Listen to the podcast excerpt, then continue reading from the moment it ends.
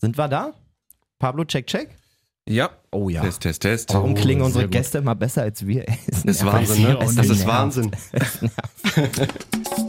Falscher Einwurf, der Podcast. Da sind wir wieder. Da sind wir. Und nicht nur zu dritt. Nee. Nee. Ich bin so aufgeregt.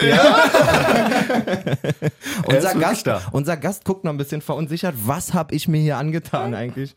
Wir waren eine Woche nicht da, weil wir uns vorbereiten mussten, Männer. Ist so. Wir haben ein großes Highlight vorbereitet für uns und die Hörer. Wir haben Mhm. einen Gast. Und da er aus dem Hertha-Kosmos kommt, halte ich mich jetzt zurück. Ja, man muss dazu sagen, Malessa großer Hertha-Fan auf jeden Fall. Leider nicht. Aber Jay und ich, wir sind auf jeden Fall große Hertha-Anhänger und wir Yes. haben heute Pablo Tia mit dabei. Hallöchen. Herzlich willkommen. Danke, dass ich hier sein darf. Du bist der Leiter von der äh, Jugendakademie bei Hertha. Deswegen habe ich gleich auch schon mal so die Frage, wie kriege ich das denn hin, dass mein vierjähriger Sohn da irgendwie unterkommt? Ey, ey, schon mal das, sehr- ey, jetzt hast du schon mal einen übelsten Plan von mir durchkreuzt. Wirklich? Ich, also, ich habe da auch einen Pablo, wirklich. und der ist auch krass. Aber darüber reden wir später. Okay. Nein, aber jetzt mal ähm, erstmal herzlich willkommen, dass du da bist. Sehr, sehr cool.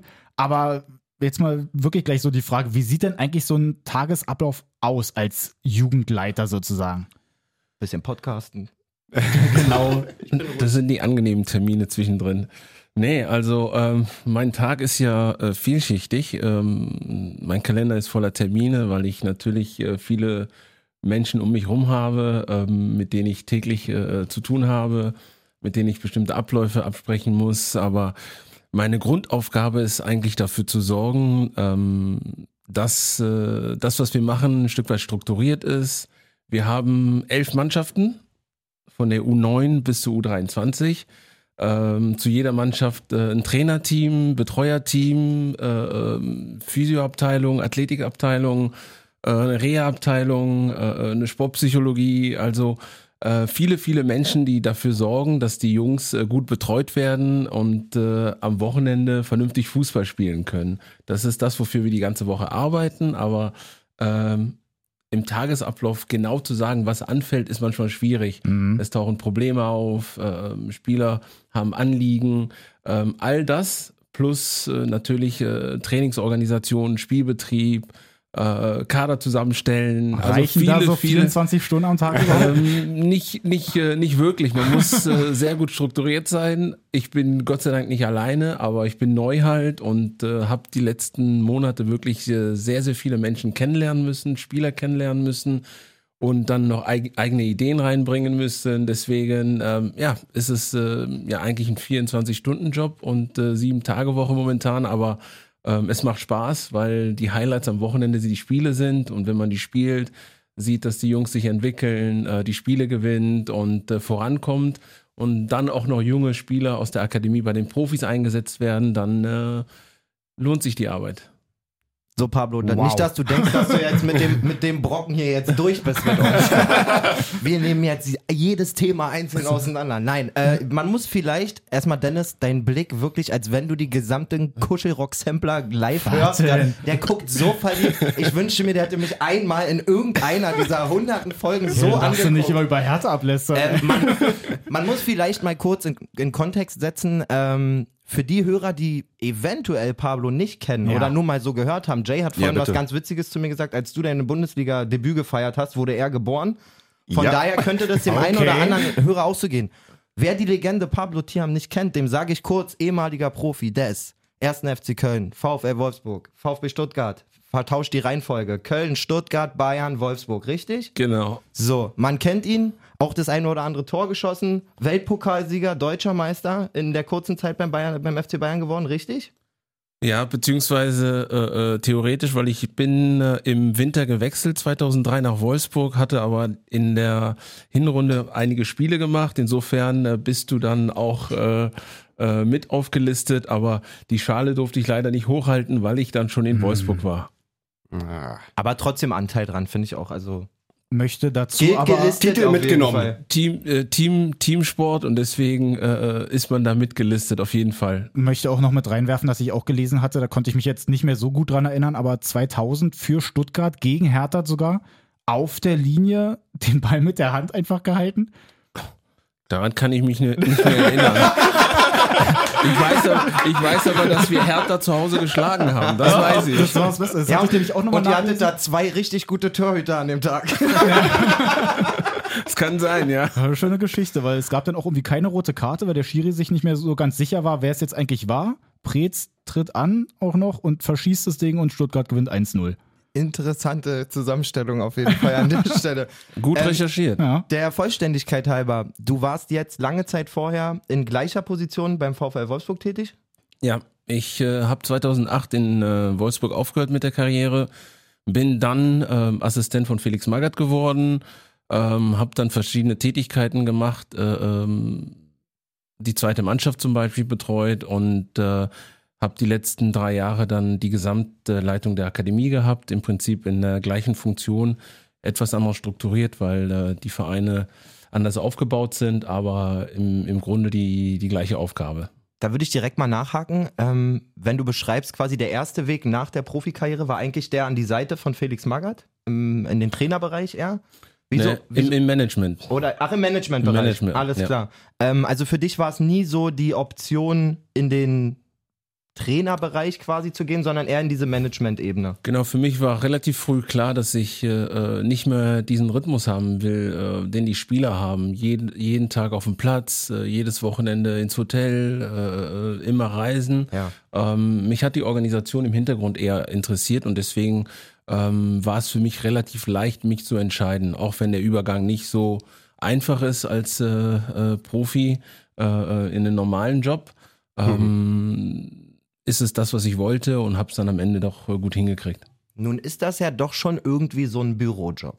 Also du bist wahrscheinlich auch viel am Platz, aber du bist ja wahrscheinlich auch viel am Telefon und keine Ahnung, ich weiß nicht, wie viel im Prinzip du da auch mit den ganzen Budgets, ich meine, die ganzen kleinen Kicker kosten Geld, so, das wissen wir beide. Ähm, du besser als ich. Ja, das ist, und, das so, ist, also, und jetzt kommst du als Profi, der, wie du gerade beschreibst, zweimal am Tag Training hat oder einmal ein bisschen Hotel hier, also, und sitzt dann auf einmal in seinem Büro und muss gucken, so, okay, für meine C2 habe ich jetzt ein Budget von, ich ziehe mir irgendwas aus der Tasche, 150.000 Euro für die Saison und das musst du dann auf einmal planen, solche Geschichten. Nein, man fängt ja klein an. Also Fakt ist, ist natürlich der große Unterschied, wenn du Fußballprofi bist, auch wenn du in der Mannschaft spielst, bist du deine eigene Firma sozusagen und du kümmerst dich nur um dich. Also Geiles Bild. äh, Ja, du bist, äh, du bist äh, quasi alles in einem und musst dafür sorgen, dass du ähm, tagtäglich äh, dich so vorbereitest, dass du am Wochenende deine Pässe auf die Straße bringst. Ne? Natürlich im Mannschaftsverbund, aber da dreht sich äh, natürlich, die Fußballwelt ist sowieso eine Blase, aber da dreht sich dann noch jeder Spieler um sich selbst.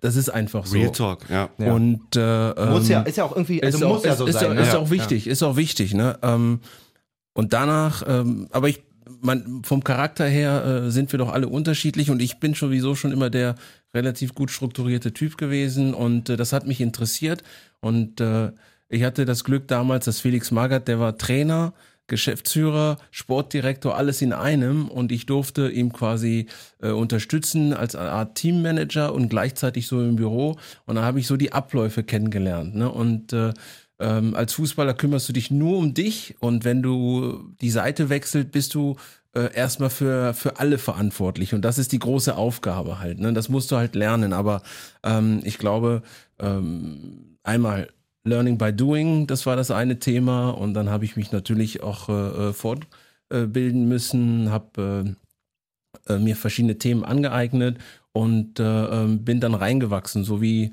äh, damals gesagt hat, ähm, jetzt äh, übernimmst du mal die zweite Mannschaft, ne, die U23 und da kümmerst du dich mal um alle Themen, so wie um die erste Mannschaft, aber in einem kleineren Rahmen, im Hintergrund ohne Druck. Und so lernst du im Prinzip äh, äh, von ähm, Kaderplanung, äh, Organisation, Trainingslager, äh, Spielbetrieb, äh, Medizinbälle einkaufen. zum Beispiel äh, ähm, Veranstaltungsleitung, all, all diese Themen lernst du dann nach und nach und äh, äh, ähm, entwickelst du dich natürlich auch. Ich war 34, als ich aufgehört habe und äh, ja, in den Jahren ist einiges an Wissen dazugekommen und das versucht man natürlich äh, weiterzugeben. Und den Vorteil natürlich als äh, ehemaliger Spieler selber diesen ganzen Weg durchgemacht zu haben, als 16-Jährigen zum ersten FC Köln in der Jugendabteilung, sich hochgekämpft und verschiedene Stationen durchgemacht. Das hilft natürlich alles äh, bei der Arbeit. Wie, ja, wirklich, wow, erstmal. Wow. Wie ist es denn jetzt gerade so, weil du ja dann auch meintest, dass du ja dann halt so viel Erfahrung auch mitbringst? Jetzt hatte ich gelesen, dass gerade bei Hertha, glaube ich, so seit 2010 75 Spieler, glaube ich, aus der Jugend gekommen sind, die irgendwie in den Profibereich auch gelangt sind. Wie ist denn da so die, die Vorgabe für dich selbst? Wie, wie gehst du denn da ran? Eben so 75 ist ja schon keine schlechte Zahl an sich. Trotzdem gibt es ja dann auch, die Zahl kenne ich jetzt nicht, aber dann eine gute Zahl an Spielern, die es halt eben nicht schaffen. Wie werden die denn vorbereitet? Gehört das eigentlich auch dazu, wenn man in so einer Akademie ist? Aus welchem ja. Pro-Hertha-Forum hast du denn die Zahl also, eigentlich rausgeholt? Hey. Die, die, die, die Quote, die Quote ist äh, äh, also immer noch dieselbe eigentlich. Früher hat man gesagt, wenn man einen Spieler pro Jahr aus der Jugendakademie in die Profimannschaft bekommt, mhm. Ist es äh, äh eine gute Quote. Ähm, und äh, äh, prozentual gerechnet jetzt, was habe ich neuerdings gelesen nochmal, äh, die Anzahl der Profis, die es wirklich schaffen, ne, äh, sind drei bis fünf Prozent, die den Sprung ja. in den Profibereich schaffen. Also das ist relativ wenig, weil mhm. viele im Prinzip äh, ähm, dann hängen bleiben. Aber Gott sei Dank gibt es eine zweite Liga, es gibt eine dritte Liga, äh, es gibt auch äh, äh eine Regionalliga und es schiebt sich durch und viele Jungs schaffen vielleicht nicht den großen Sprung bleiben aber dann trotzdem im Fußball äh, drin. Mhm. Wichtig ist halt, dass man für diese Fälle dann auch gewappnet ist und nicht immer nur alles auf die Karte Fußball setzt, sondern nebenher was macht. Deswegen ist für mich persönlich auch hier in Berlin und auch in Wolfsburg damals das Thema Schule sehr wichtig, dass die Jungs äh, ein Minimum an Bildung mit kriegen, damit sie eventuell später weitermachen können. Also im besten Fall äh, versuch, sollen die alle bis zum Fachabi versuchen durchzukommen, weil man damit natürlich auch einiges äh, im Nachgang machen kann. Ja. Ähm, aber es gibt natürlich viele, die alles auf die Karte Fußball setzen. Manchmal klappt es und äh, ganz oft klappt es nicht und dann steht man mit leeren Händen da. Sehr ich, interessant. Ich würde da gerne nochmal nachhaken und zwar ähm, ist ja wahrscheinlich wirklich nur so Pi mal Daumen gesagt, einer pro Jahrgang soll es schaffen. Jetzt hast du ja nun schon an verschiedenen Stationen auch gearbeitet. Berlin ist ja ein Ballungsraum an, an, an Fußballtalent so schon immer gewesen. Ein großes Einzugsgebiet, im Prinzip so metropolenartig wie Barcelona beispielsweise oder Paris. Ähm, wenn man da sieht, was da an Durchlässigkeit passiert an den Spielern, ich meine, gerade Barca irgendwie die letzten Jahre, da läuft es gesamt gesehen nicht so gut, aber die schießen irgendwie ein Supertalent nach dem anderen durch. Ähm, in Paris ähnlich, auch wenn sie nicht schaffen, irgendwie die in ihre Mannschaft einzubauen, haben sie, machen sie trotzdem mega viel Geld damit. Wir haben es Beispiel an Mukoko gesehen, zum Beispiel, Christopher Nkuku, den man günstig verkauft hat, der, glaube ich, gerade zu den aufstrebendsten Mittelfeldspielern Europas gehört. Oh ja. ähm, ich frage mich ein bisschen, beziehungsweise habe ich auch viel darüber gelesen, greift ihr in Berlin genug von dem Talent ab, was vorhanden ist?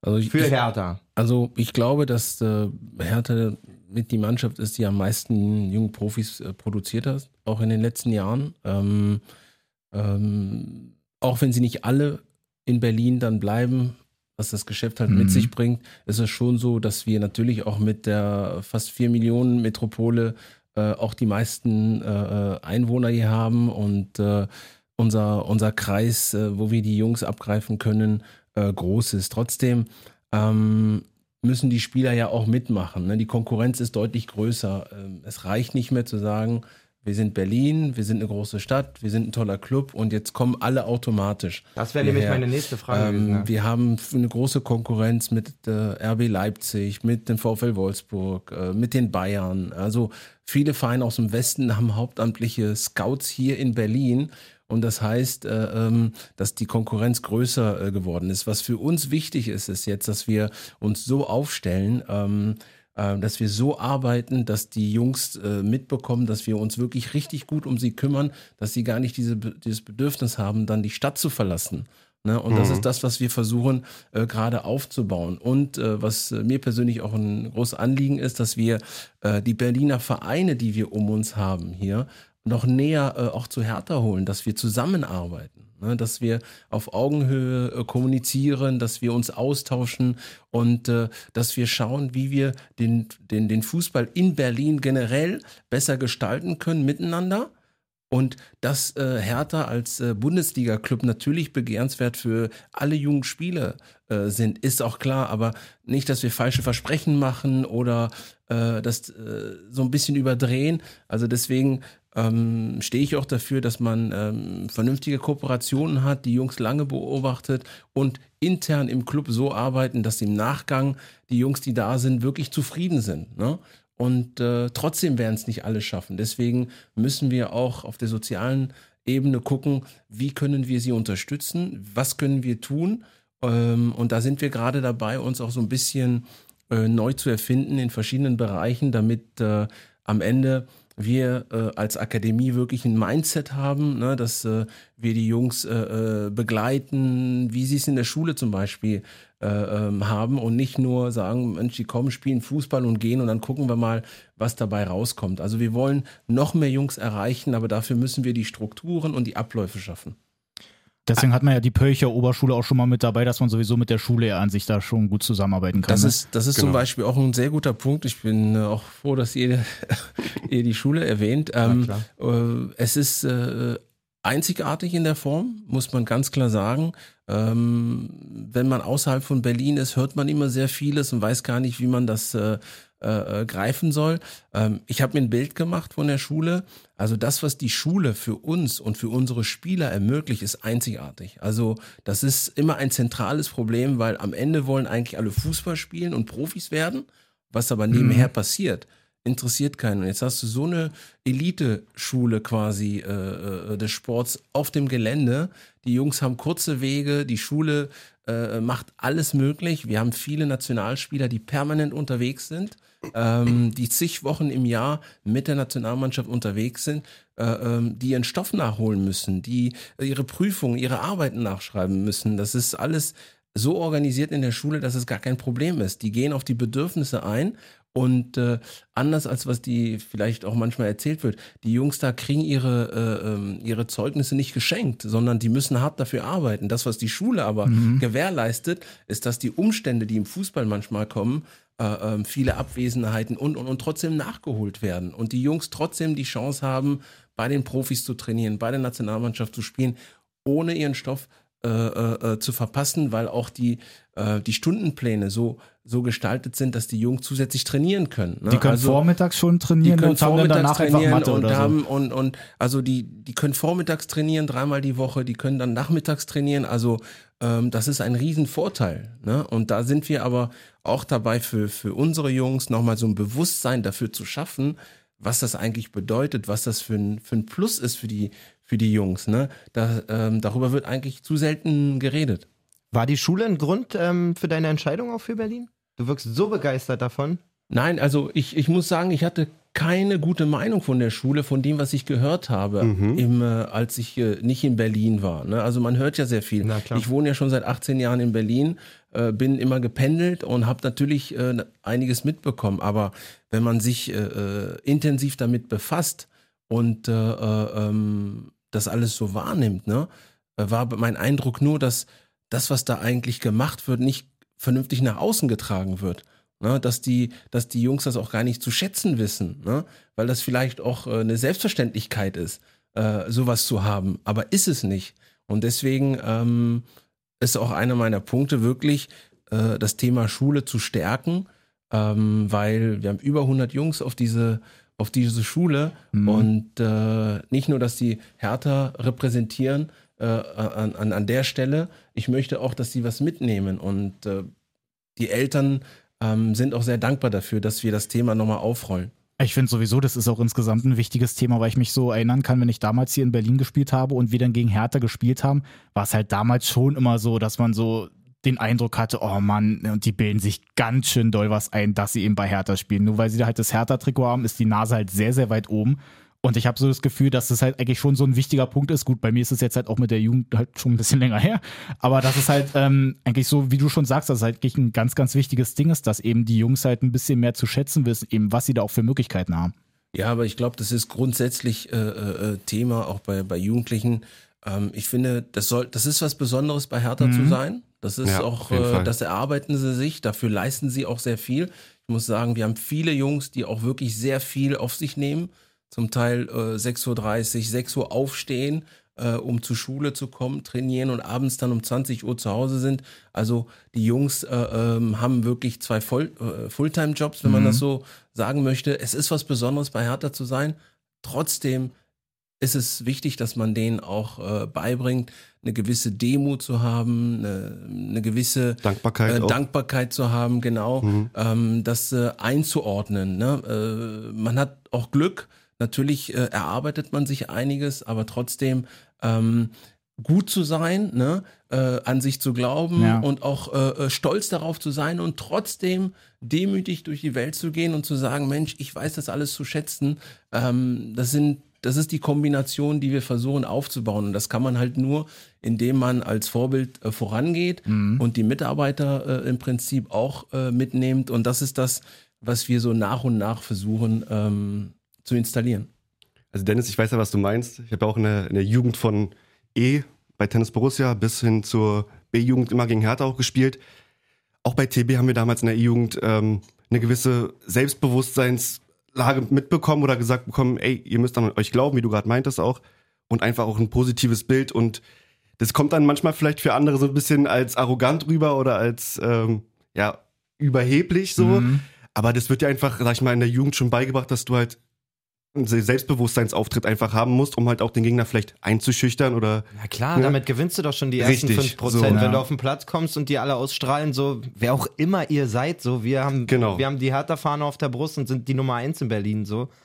Ähm, das da war auch schon mal als, als Gegner auch echt immer erstreckend, muss man sagen. So, wenn die dann so wirklich das auf sagt ja Platz selbst gelaufen mein sind Trainer und in der Kreisliga, sagt Ja. so, wenn wir rausgehen zum Warmmachen, guckt eure Gegner nicht an und so. Also selbst der sagt es so. Ja, das ist, das ist natürlich äh, ähm, in, dem, in dem Bereich ist was Besonderes. Man muss auch unsere Jungs so ein bisschen in Schutz nehmen. Ähm, ich äh, gucke mir sehr viele Spiele am Wochenende an. Jetzt gerade in Berlin ist das super, weil du von der Regionalliga bis zur dritten Liga alles in der Stadt hast. Ja. Und äh, wenn, wenn unsere Jungs jetzt irgendwo spielen, jetzt war ich äh, mit der U16 äh, gegen Babelsberg, äh, in Babelsberg, äh, wo sie 0-0 gespielt haben, der Gegner, und das ist die äh, äh, U16, ähm, die gegen die U17 von Babelsberg spielt, also die sind sogar noch äh, ein, Tick, äh, ein Tick weiter. Die Gegner sind so motiviert, so engagiert, Ja. weil es halt gegen Hertha geht. Ne? Und äh, Man weiß, dass da viele Augen auch da drauf ist, da liegen, sind ne? viele, da sind Genau. immer viele Zuschauer, wenn, Ja. ne? Und unsere Jungs müssen sich dann auch beweisen. Es und reicht ja, dass man, du da bist. man, man darf, man, ja, das ist, das ist, das ist richtig. Man darf auch nicht vergessen, dass auch unsere Jungs sich immer wieder beweisen müssen, um in die nächste Stufe zu kommen. Ja. Das heißt, es ist äh, nicht selbstverständlich, dass man sagt, Mensch, jetzt bist du da und es geht weiter. Es geht Jahr für Jahr weiter, sondern die müssen sich immer beweisen, die müssen sich durchsetzen. Das ist eine äh, auch meiner meine Aufgaben. Ähm, jedes Jahr mit den Trainern und Mitarbeitern zusammen dafür zu sorgen, dass wir konkurrenzfähige Mannschaften haben, und zwar von der U9 bis zur U23. Das heißt, äh, diese Kaderplanungen, äh, Sichtungen, die Mannschaften zusammenzustellen, das ist, äh, das gehört auch dazu. Und äh, um die Jungs bewerten zu können, muss man halt die Spiele sehen. Und wenn man die Spiele gesehen hat, muss man dann äh, ähm, ja auch eine, eine Fantasie haben, wie geht's mit dem Spieler weiter. Wir können nicht immer richtig liegen. Und das wissen die Jungs natürlich. Das heißt, die haben einen besonderen Druck, sich dann auch immer zu zeigen. Das heißt, ähm, dieses zweischneidige Schwert so zu bedienen, ist gar nicht so, so einfach. Deswegen ähm, versuchen wir auch im Scouting bestimmte Abläufe nochmal äh, äh, zu ändern, damit diese Fluktuation nicht so groß ist, ne? dass die Spieler kommen, gehen, kommen, gehen, sondern dass wir mehr ausbilden. Und äh, der Vorteil, den wir haben gegenüber anderen Vereinen, ist, dass wir alles in einer Stadt haben. Ne? Und äh, das ist auch für mich neu. Ähm, in Wolfsburg musste ich äh, Spieler verpflichten, die In- Internat gehen, die meistens von weit weg kamen, ähm, die du dann auch betreuen müsstest äh, den ganzen Tag. Also äh, morgens Frühstück, Mittagessen, Abendessen, dazwischen Schule, Training äh, und noch sonstige pädagogische Betreuung. Hier ist dieser Part etwas kleiner, weil die Jungs kommen und zum Teil nach Hause gehen und trotzdem brauchst du Abläufe, die sie so ein bisschen ähm, begleiten, unterstützen. Das macht es schwieriger, weil die natürlich eine Zeit lang auch komplett weg Ja. sind aus unserer Reichweite. Aber wir arbeiten daran, wirklich äh, diesen Akademiegedanken so aufzubauen, dass äh, ähm, jeder sich angesprochen fühlt. Mhm. Wie ist denn das gerade bei so einer U9 zum Beispiel? Jetzt läuft das da eigentlich eher so über Sichtungstrainings, die denn da abgehalten werden? Oder ist es denn schon so, dass du dir jetzt auch irgendwo mal ein Spiel anguckst und dann sieht man, da spielt jetzt Hertha gegen, weiß ich nicht, gegen TSV Rudo oder so? Die kriegen halt dann da 12-0, aber vielleicht ist einer mit dabei, der gar nicht so schlecht ist. Also für, für unsere U9 haben wir ja Hardys Visionen. Das ist so ein, ein Trainingsteam, äh, äh, ähm, auch äh, organisiert von Michael Hartmann, Mhm. auch ein ehemaligen Spieler, der äh, mit verschiedenen Trainern ähm, einmal die Woche dann so Training organisiert, wo äh, Kinder aus der Region auch mal vorbeikommen können. Mhm. Und aus diesen äh, Sichtungen äh, wird unsere erste U9 quasi gebildet. Ne? Ähm, und dann geht's halt weiter, Jahrgang für Jahrgang. Ne? Am Anfang ist das ja Kleinfeld Ja. bis zu U12 und dann gibt's so einen Übergang zu U13, wo wir schon äh, auf Großfeld dann so gehen. Ähm, die Besonderheit bei uns ist, dass die Spieler, also unsere Jungs, meistens gegen ein Jahr ältere schon Ja. spielen. Ja. Ne? Damit es Ähm, eine Herausforderung damit eine äh, gewisse Herausforderung da ist, damit wir sie so ein bisschen challengen können. Da geht es nicht um Ergebnis, sondern um Ausbildung. Ne? Aber diese Transition von äh, ähm, Kleinfeld ins Großfeld muss man schaffen. Dann äh, entstehen dann irgendwann Positionsprofile, ähm, wo man sieht, okay, wo findet sich der Spieler am wohlsten, äh, ähm, wo, wo hat er die größte Möglichkeit, die nächsten Schritte zu machen. Das muss man alles so ein bisschen evaluieren und so ab der äh, U14 wird es dann so etwas äh, äh, strenger, weil man dann auch äh, im Großfeld gegen U15-Mannschaften spielt und äh, ähm, dann langsam sich die, die festen Positionen rauskristallisieren oder die zwei, drei Positionen, die in Frage kommen, weil man natürlich immer perspektivisch plant. Also wenn ich eine U14 jetzt habe, muss ich gucken, sind das auch die Spieler, äh, äh, die Jungs, die für die nächstes Jahr in die U15 Mhm. äh, äh, ähm, in Frage kommen. Und das muss ja vorbereitet werden. Ich möchte ja nicht holen, wegschicken, holen, wegschicken, sondern ähm, wir, wir arbeiten so, dass wir gucken, dass bestimmte Bereiche so aufgebaut sind, dass wir den Jungs immer Input geben können, dass sie sich weiterentwickeln können. Ne? Und deswegen ist das A und O am Anfang nicht wirklich, äh, ist der Junge stark, ist der, äh, nimmt der alles auseinander schon in der, in der E-Jugend oder sonst was, Ja. sondern äh, was für ein Bewegungstalent ist das, ne? Wie bewegt er sich? Einige bewegen sich super, sind dann technisch noch gar nicht so gut, ne? Aber da hat man mehr Fantasie, weil man weiß, das eine oder andere können sie lernen. Also nicht nur auf Athletik gehen, sondern einfach gucken. Es gibt Kinder, die sind retardiert. Das heißt, äh, äh, äh, man hat in der U14 oder im 15 einer, der ist so groß äh, und der andere ist zwei Köpfe größer. Und äh, klar, im ersten Moment sagst du, okay, wenn ich das Spiel gewinnen will, dann nehme ich den Großen, ne? Weil er stärker ist. Aber vielleicht ist der Kleine Ein halt- Zauberfuß. Genau, ein Zauberfuß und, und braucht noch ein bisschen. Ja. Und das muss man halt so ein bisschen identifizieren. Das und dann kommt das darauf ab, welche Position spielt er. Ne? Und das sind alles so Themen, die, die man dann äh, besprechen muss, äh, in kleineren Gruppen, in größeren Gruppen, um dann die Entscheidung zu treffen. Und dann bin ich dafür, dafür verantwortlich, am Ende des Tages zu sagen, okay, das ist die Richtung, in der wir gehen wollen. Und ich muss dafür sorgen, dass alle Mitarbeiter, alle Trainer äh, äh, äh, mitgenommen werden, davon überzeugt sind, weil das natürlich dann meine Multiplikatoren gegenüber die Spieler äh, äh, sind. Und äh, so ergibt das Ganze dann quasi ein rundes Bild. Also Freddy Bobic hat ja ähm, nicht nur sich selber neu installiert, in Anführungszeichen, sondern auch einen riesen Stab mitgebracht, unter anderem dich. Ähm, und was da immer wieder zu hören war, war eben genau, wie du es auch eben schon so zu Teilen beschrieben hast, man möchte einfach schaffen, von der U9 im besten Fall bis zum Herrenbereich eine Philosophie zu vermitteln, im besten Fall auch einen Spielstil irgendwie zu etablieren, ähm, wo ja wahrscheinlich du in letzter Instanz in diesem NLZ auf jeden Fall darauf acht geben musst, dass es passiert. Ähm, was mich so ein bisschen interessieren würde noch, weil du sagst, ihr versucht die Fluktuation klein zu halten, man muss, man muss gucken, dass die Jungs irgendwie eine Perspektive haben oder so. Du wirkst auf mich, so gerade mit dem Thema Schule und so, sehr, sehr empathisch, so dass du, dass dir die Jungs was, was bedeuten, dass du dich für die einsetzt, dass die eine coole Schule kriegen und so. Trotzdem, da brauchen wir ja keinen heißen Brei draus machen, ist das ein hartes Business, so, ne? Muss man in deiner Position auch teilweise, also kannst du immer abends richtig entspannt schlafen gehen, quasi? Ja. Nein, Easy. also natürlich, Nein. wenn du den Spielern immer fair gegenüber Also- und so und der Weg irgendwann zu Ende ist, ist Ich klar. habe ich aber hab, ich hab für mich äh, äh, äh, einen Weg einfach offen, ehrlich und direkt.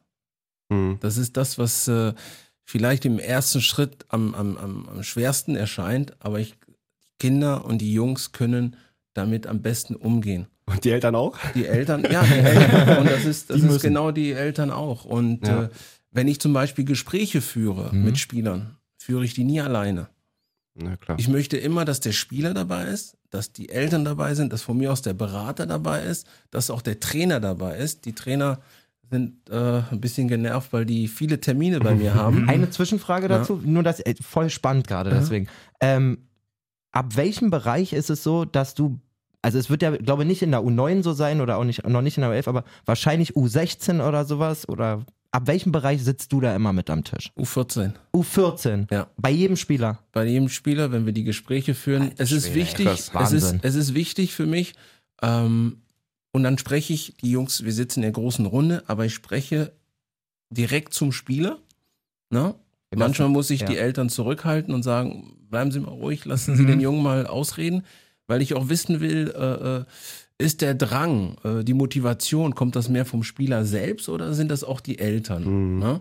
Und wenn ich dem Spieler eine schlechte Nachricht überbringe, möchte ich trotzdem, dass er aus dem Raum geht und äh, sagt, ja, die Nachricht war nicht so schön, aber die wurde mir persönlich übermittelt. Und das ist, das ist ein Punkt, äh, mit dem ich sehr gute Erfahrungen gemacht habe und ähm, die Message kommt gleichermaßen beim Spieler, bei den Eltern, beim Berater, bei wem sonst noch, der am Tisch sitzt. Das ist für mich auch wichtig, dass der Verein die Entscheidung getroffen hat. Es geht ja nicht nur um mich Nee, oder nee. der Trainer und Ja. äh, das hört man ja oft, der Trainer mag mich nicht oder so. Das versuche Ja. ich halt wegzunehmen, zu sagen, wir als Verein haben eine Aufgabe. Wir wollen jeden mitnehmen, aber es wird nicht klappen, dass jeder mitgeht. Die Spieler merken es äh, im, im oberen Bereich, weil die Spielzeiten weniger werden. Mhm. Im unteren Bereich haben wir die ganz klare Regeln, hast noch bis zu U50, äh, U14, dass äh, äh, die Spielzeit 50-50 geteilt wird. Mhm. Ne? Das heißt, jeder Spieler kriegt seine Einsatzzeiten Bis wohin ist das so? U14. bis zu U14. Ähm, das heißt aber nicht, dass du jedes Meisterschaftsspiel spielst. Ja. Es kann sein, dass du Meisterschaftsspiele einen Teil und dafür mehr die Freundschaftsspiele. Aber es geht um die Ausbildung, es geht um Spielminuten. Mhm. So, das ist so aufgebaut. Krasses Aber- Prinzip eigentlich, muss ich Genau, sagen. aber je älter wir werden, ne? U16, U17 und dann U19, wo dann zwei Jahrgänge zusammen sind, da spielen die Besten. Und das lernen die Jungs aber Stück für Stück im, im Älterwerden. Und deswegen ist es wichtig, dass man auch diese Gespräche äh, offen mit denen äh, äh, thematisiert. Und damit habe ich eine sehr gute Erfahrung gemacht und äh, mit dem gut schlafen. Ähm, ich ich gehe ungerne mit Bauchschmerzen nach Hause. Wenn ich was auf der Leber habe, dann sage ich, du, ähm, das Thema äh, stört mich, das sollten wir direkt auf den Tisch legen, darüber diskutieren. Kommunikation ist ein ganz großes Thema bei über 80 Mitarbeitern und äh, 250 Spielern. Es geht nicht ohne und äh, das sind so äh, die Themen, die wir reingebracht haben. Und äh, gemeinsam mit meinen Mitarbeitern kriegen wir es eigentlich ganz gut hin. Da muss ich nochmal nachfragen, weil das finde ich echt mega respektabel. Das heißt, ab der U14, wenn ihr euch entscheidet, als Verein euch von dem Spieler zu trennen oder dass der Weg nicht mehr weiter zusammen ist, dann sitzt du mit dem, seinen Eltern und allen drum und dran am Tisch und sagst denen, warum das so ist quasi. Ja, das ist ja meine Aufgabe. Ja, aber Am das finde ich schon richtig krass, gerade besten- bei der Spieleranzahl. Ja, so. aber das, das ist, äh, das ist die Aufgabe und ähm, den Trainern den Rücken zu stärken, äh, zu begründen. Ähm, natürlich nicht äh, das ähm, lapidar äh, abzubügeln und zu sagen, ja, der Trainer entscheidet äh, ähm, es und das war's. Nee, am Ende ist die sportliche Leitung dafür entscheidend und auch die Trainer können ihre Mannschaften nicht so zusammenstellen, wie sie wollen. Ja? Die müssen, wir müssen das im Team besprechen, weil am Ende des Tages stellen wir eine Mannschaft nicht da, äh, da, dafür zusammen, dass sie alle Spiele gewinnt, sondern wir stellen die Mannschaften so zusammen, dass wir ähm, die bestmöglichen äh, Spieler auf ihren äh, bestmöglichen Positionen bringen, äh, damit wir die Chance wahren, dass sie die nächsten Schritte machen können. Also ähm, es kann sein, dass ein Spieler in der U14 viele Tore gemacht hat, aber vom Profil eher nicht so ist, dass, dass wir denken, dass er ähm, damit in die Bundesliga kommt, weil ihm bestimmte äh, Attribute fehlen. Da muss man halt gucken, wie man mit ihm arbeitet, auf welche Position er seine Stärken so einbringen kann, dass er, dass er wirklich die Chance hat, so weit wie möglich zu kommen. Und das ist das, was man halt in der Gruppe machen muss. Es gibt keine einzelnen Entscheidungen. Am Ende des Tages überbringe ich die Nachrichten, aber ähm, wir versuchen immer im, äh, in der großen Runde zu diskutieren, wo jeder seine Meinung sagen kann. Und am Ende des Tages, klar, wenn es 50-50 ist und einer muss entscheiden, ist es meine Aufgabe äh, äh, zu sagen, in welche Richtung es geht. Und ich liege natürlich nicht immer richtig, ne? aber das ist im Fußball meistens so. Aber wie ist es da so? Hast du denn zum Beispiel auch, du hast ja schon gesagt, du warst jetzt zum Beispiel bei der U16 in Babelsberg mit, da, mit dabei. Aber ist es denn auch so, dass du zwischendurch die äh, ähm, wie so Videos anguckst also, oder kennst du halt wirklich so alle Spieler und weißt eigentlich so ganz genau, was der macht und wie er spielt und was er kann und was nicht? Also äh, vom, vom Grundsatz her ist es so, dass wir ähm, ja natürlich auch äh, viele Technologien haben, wo wir die Möglichkeit haben, Spiele aufzunehmen, äh, Highlights zusammenzuschneiden und äh, äh, auch den Spielern, den Trainern, den Mitarbeitern zur Verfügung zu stellen. Mhm. Und äh, ähm, ich äh, notiere mir das äh, alles. Ich bin unterwegs und gucke mir verschiedene Mannschaften an. Und je mehr du eine Mannschaft gesehen hast, desto mehr kennst du die Spieler. Ja. Und äh, wir haben ein interessantes Tool äh, über SAP. Die Trainer sind alle verpflichtet, ihre Aufstellung ähm, in, in, einer, in einer Chatgruppe zu stellen. Das heißt, ich weiß vor jedem Spiel, wie jeder Trainer spielen möchte. Hab dazu, dann, hab dazu dann Informationen zu jedem Spieler ähm, und in der Gruppe sind Arne Friedrich, Freddy Bobic, äh, Dirk Duffner, die Chef-Scouts, äh, äh, die Analysten, also alle Die Einladung Mitarbeiter- würde ich nehmen. Alter. Ja, also Wie spannend muss das sein, Alter? alle, alle, alle, die im Sport äh, äh, ähm, und die, die Cheftrainer zum Beispiel, und die sind alle äh, ähm, verpflichtet, ihre Einstellung reinzusetzen. Die Spieler, die auf der Bank sind, äh, die Spieler, die nicht im Kader sind und aus welchem Grund die nicht im Kader sind. Weil ich natürlich, wenn ich irgendwo stehe, äh, auch mal angesprochen werde, Mensch, äh, mein Sohn ist nicht im Kader, äh, was ist denn passiert? Und da muss ich natürlich auch sagen können, er war, äh, diese Woche war der verletzt oder aus Leistungsgründen ist er nicht dabei oder, oder, oder. Also ähm, es findet sehr, sehr viel Austausch statt ne? und äh, ähm, deswegen ist es gar nicht so schwierig für mich, äh, ähm, da den Überblick zu Ja. Information zu haben. Ja, aber das ist ja schon cool. Also so Spieler plus in, in cool halt. Ja, auf Ja, Ein bisschen detailliert. Sagen wir mal Spieler plus und Fußball.de zusammen. Ja, genau. Ähm, sehr geil. Ähm, mich würde noch total interessieren, du bist Leiter Nachwuchsleistungszentrum. Da ist jetzt das Wort Nachwuchs sehr groß, aber im Nachwuchsbereich, wie du vorher eben schon skizziert hast, ist natürlich auch super wichtig, dass du gute Trainer hast. So, ne? Natürlich, das ist das A und O. Suchst du die Jugendtrainer auch aus? Ja, wobei, als ich kam, habe ich äh, äh, mir die Zeit genommen, ähm, jeden einzelnen Mitarbeiter kennenzulernen. Und äh, wir wissen ja, dass in Berlin in den letzten Jahren auch äh, äh, gute Arbeit geleistet wurde. Ne? Äh, die Mannschaften stehen immer mit vorne. Ähm, ähm, die, die, die Ergebnisse, die Turniere, alles, was man mitkriegt, ähm, gegen Berliner Mannschaften zu spielen, war immer unangenehm. Das, was wir jetzt äh, zusätzlich machen, wir wollen versuchen, auch äh, junge Trainer auszubilden. Das heißt, äh, in, aber in unserem Sinne, wir wollen eine Vereinsphilosophie haben, wir wollen eine, eine Spielidee haben.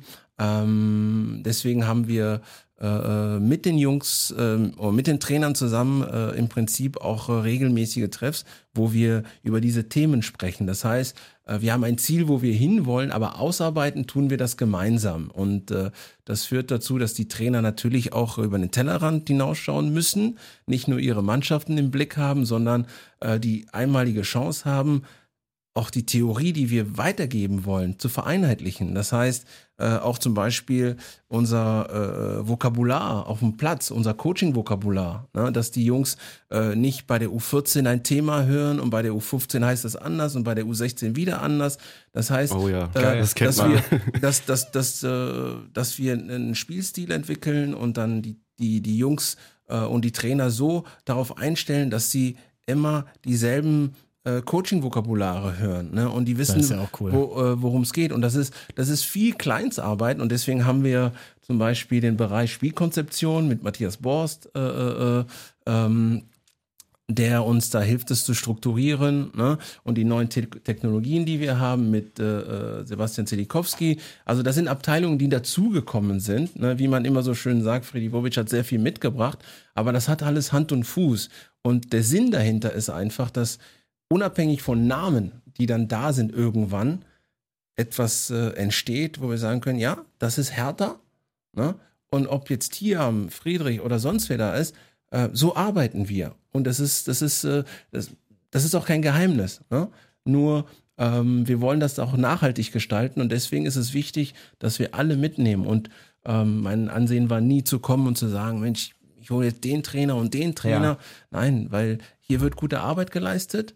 Ähm, Dann wir lieber die wollen Trainer wir wollen, ausbilden dann wir wollen die ne? Berliner Identität haben. Hm. Ne? Deswegen haben wir die Trainer, die da sind, äh, mitgenommen und die Spieler, die da sind. Und das wollen wir zusammen äh, im Prinzip gestalten, aber ähm, nachhaltiger. Und deswegen das Thema Akademie ist nicht nur ein Gebäude, sondern es ist ein Mindset. Ne? Wie arbeiten wir alles Hand in Hand, alles aufeinander aufbauen und so weiter und so fort. Und das versuchen wir im Prinzip im Kern aufzubauen, damit wir die Spieler und Trainer äh, äh, besser erreichen können.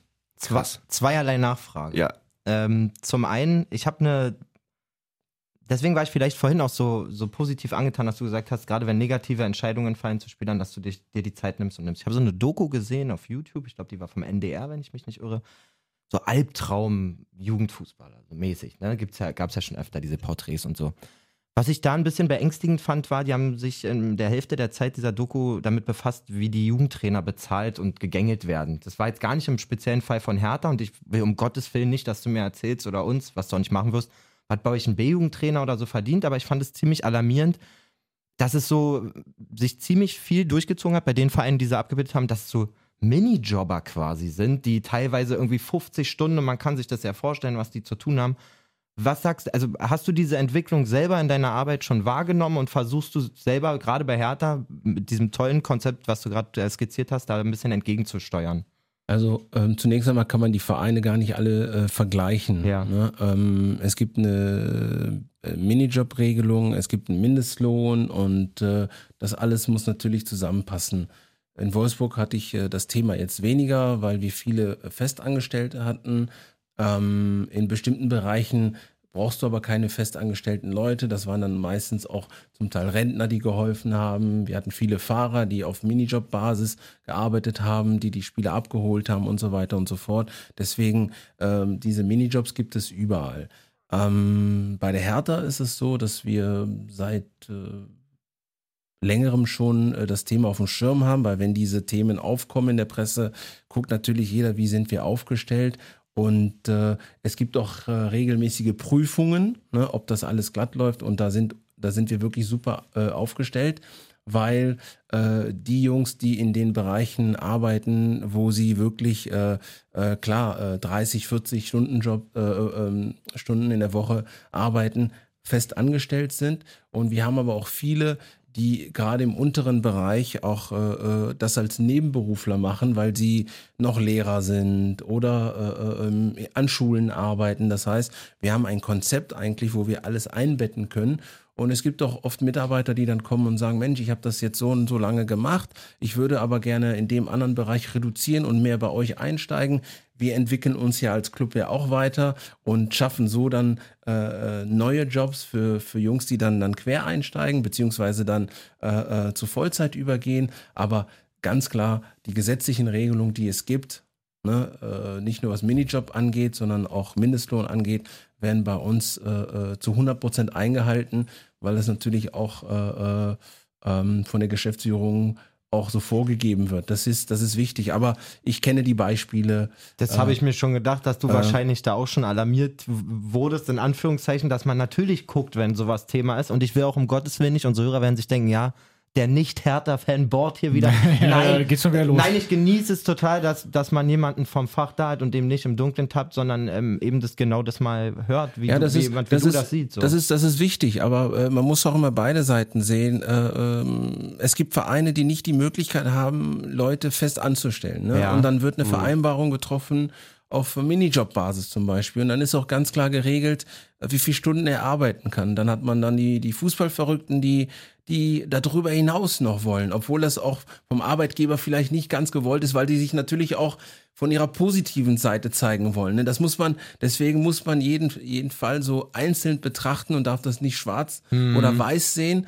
Ähm, wichtig ist, dass der Verein mit den Möglichkeiten arbeitet, er hat. Und äh, bei uns, äh, bei der Hertha, ist das ein großes Thema, weil wir natürlich auch äh, viele Leute haben, aber da gucken wir ganz genau hin und äh, man muss auch sagen, die Regelungen haben sich ja geändert. so wie man vor 15, 20 Jahren arbeiten konnte, äh, äh, so kann man heutzutage ja nicht mehr arbeiten. Ne? Wie meinst du das? Äh, auch das Thema ähm, Mindestlohn, all diese Themen sind ja neu aufgekommen in den letzten Jahren und das muss, äh, das müssen die Vereine auch für sich dann äh, verarbeiten und dann auch implementieren und äh, ähm, äh, nicht jeder Verein ist auf Rosen gebettet und da muss man halt wirklich gucken, wie man das gestaltet. Aber äh, eine faire Bezahlung für jeden Mitarbeiter ist ganz klar äh, geregelt und äh, bei uns bei der Hertha passen wir da auch wirklich äh, äh, ganz genau auf und gucken da auch ganz genau hin.